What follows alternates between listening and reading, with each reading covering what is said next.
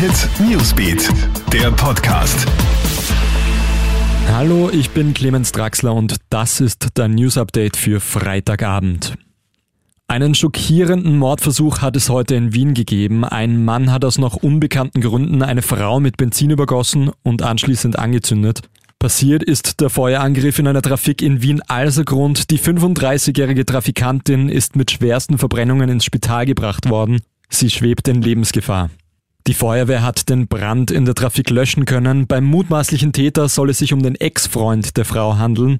Der Mann ist der Polizei namentlich bekannt, er konnte noch nicht gefasst werden, nach ihm wird deswegen gerade intensiv gefahndet.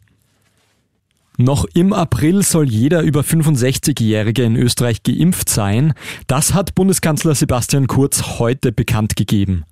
Möglich wird das, weil der Impfstoff AstraZeneca jetzt auch für ältere Menschen und Risikopersonen zugelassen wird. Damit können über 65-jährige Österreicher jetzt mit insgesamt drei Impfstoffen geimpft werden. Ein enorm wichtiger Schritt, sagt Kurz.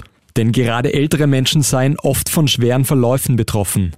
Bereits vereinbarte Impftermine, wie zum Beispiel von Lehrern und Lehrerinnen, sollen zwar wie geplant stattfinden, ältere Menschen und Risikopersonen haben nun aber absoluten Vorrang bei der Corona-Impfung.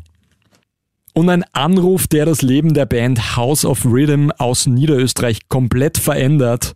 Denn die Produzenten von James Bond melden sich bei der Band aus Karlsstetten. Ein Song der Band soll Teil des neuen James Bond sein. Zuerst glauben sie an einen Scherz, eine Mail der Filmcrew löscht die Band sogar. Klingt das Ganze doch nach Spam.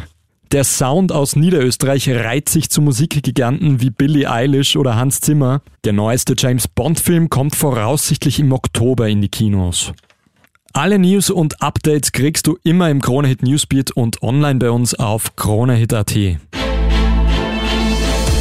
Kronehit Newsbeat, der Podcast.